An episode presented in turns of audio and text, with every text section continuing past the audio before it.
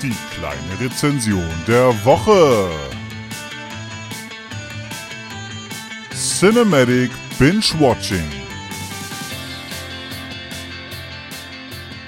Oh, was denn hier los? Ganz neue komische Sachen hier, wa? Ja, muss leider sein. Das ist eigentlich noch ein Nachsatz zur letzten Folge. Ich habe es nur nicht geschafft, äh, diesen kleinen Einspieler vor der letzten Folge fertig zu machen. Deswegen muss ich das nochmal schnell nachreichen, weil ich in der nächsten Folge wieder über was anderes reden wollte. Das ist so dieses kleine konzeptionelle Veränderungsteil, das ich mir überlegt habe. Wenn ich sowieso schon nur zweimal im Monat aufnehme, dann kann ich auch mal eine kleine Rezension raushauen, oder? Ich weiß leider nicht, wie der Einspieler für euch so klingt äh, weil mein Rechner gerade alles runterregelt, was irgendwie laut ist und ich werde es wahrscheinlich dann erst auf meinem Podcatcher Probe hören können. Ich habe einige Varianten davon, äh, die aber nicht groß voneinander abweichen. Ich hoffe, dass ich jetzt als Einspieler die richtige Variante gefunden habe, die dann für alle gut klingt oder gut genug. Ja, Cinematic Binge-Watching. Mir fiel einfach nichts Besseres ein. Äh, hier soll es halt äh, darum gehen, wenn ich mal was über ein Filmchen zu erzählen habe oder meine Serie, dann will ich euch davon erzählen. Titelfindung ist halt nicht meine große Stärke. Ich habe zum Beispiel Batman vs. Superman gesehen. Ich will auch gar nicht groß spoilern, was euch da erwartet. Ähm, ich kann euch höchstens erklären, wie mir der Film so vorgekommen ist. Und zwar bin ich mit Batman vs. Superman nicht richtig warm geworden. Es war ein anderer Batman, als ich erwartet hatte, obwohl eigentlich schon klar war, dass es ein bisschen The Dark Knight wird. Also ihr müsstet Return of the Dark Knight lesen, damit ihr etwa wisst, warum Batman so ist, wie er ist. Ich muss zu meiner Schande gestehen, ich habe es noch nicht gelesen. Ja, mit Superman bin ich auch nicht wirklich warm geworden. Ich habe ihn irgendwie als strahlerenden Helden mir vorgestellt für diesen Film, aber das hat man dann auch nicht getan. Und ja, ich denke mal, ich bin nicht so richtig warm geworden, weil es sehr viel Metawissen erfordert, diesen Film zu verstehen. Also viele Anspielungen, die da gemacht werden und die aber auf den Film gar keinen Einfluss wirklich haben. Batman hat komische Träume. Ich fand ihn aber nicht schlecht. Also nicht, dass man das jetzt denkt, ich bin nur nicht richtig warm geworden mit ihm. Ich denke, dass ich mit der zweiten Sichtung äh, viel mehr darüber sagen kann und dann spoiler ich auch nicht mehr.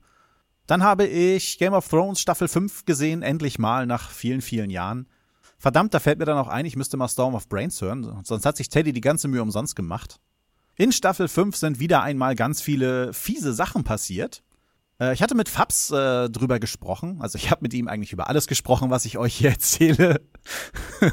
äh, ja, und äh, wir sind tatsächlich einer Meinung. Wir finden, dass trotz allem, was in der Staffel 5 bei Game of Thrones passiert ist, hat sich nicht wirklich viel bewegt in der Welt. Das fanden wir schon erstaunlich, alle beide. Ja, mal gucken, wie es dann weitergeht in Staffel 6. Ich denke mal, Fabs wird die jetzt schon mehr oder weniger gucken. Die wird ja bald wieder anlaufen. Und ich gucke in die Röhre und warte bis nächstes Jahr. Und zu guter Letzt habe ich dann auch die neunte Staffel von Doctor Who genossen auf Netflix und finde es wirklich schade, dass BBC-Serien äh, immer weiter zurückgesetzt werden. So konnte ich zum Beispiel, oder eher gesagt, mein Zweitgeborener, der ist noch mehr beklagter als ich. Er konnte nicht die erste Staffel nochmal bis zur neunten durchgucken. Nein, man konnte erst ab der fünften Staffel anfangen, also quasi ab Matt Smith. Aber auch zum Beispiel bei Ripper Street, wo ich immer noch so haaresträubend auf die dritte Staffel warte, ist die erste auch nicht mehr da gewesen.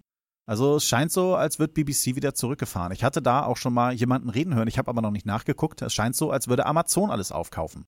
Dort gibt es die dritte Staffel äh, Ripper Street dann auch schon zu gucken. Ja, und man muss extra dafür bezahlen, was ich dann schade finde. Denn ich finde, Amazon Prime ist so nicht schon teuer genug. da kann man ja noch ein bisschen was draufpacken. Nee, das will ich dann auch nicht. So, das war's dann auch schon. Also, der neue Batman-Superman-Film, halt eher eine mittlere Bewertung.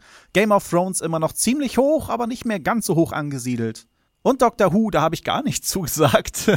Gaststar Macy Williams, die sich wirklich ein wenig durch die ganze Serie zieht. Ich glaube, Fabs hatte das nicht ganz so viel Spaß gemacht. Ich fand's soweit okay. Peter Capaldi immer noch einer meiner Lieblingsdoktoren. Okay, eigentlich mag ich sie fast alle. aber ich mag ihn wirklich sehr gerne. Und wir haben die ganzen kleinen Geschichten um ihn Spaß gemacht. Ein bisschen nervig am Schluss, äh, aber das wäre spoilerlastig, warum es nervig ist. Aber ich nenne das konstant, weil David Tennant so eine Phase auch schon mal durchgemacht hat. Eine Phase des Jammerns. So, jetzt will ich aber nicht mehr sagen. Ich sage dann bis zur nächsten Folge Selbstgespräche, einer ganz normalen, mit ein bisschen Rezension dann und ja, Horrido.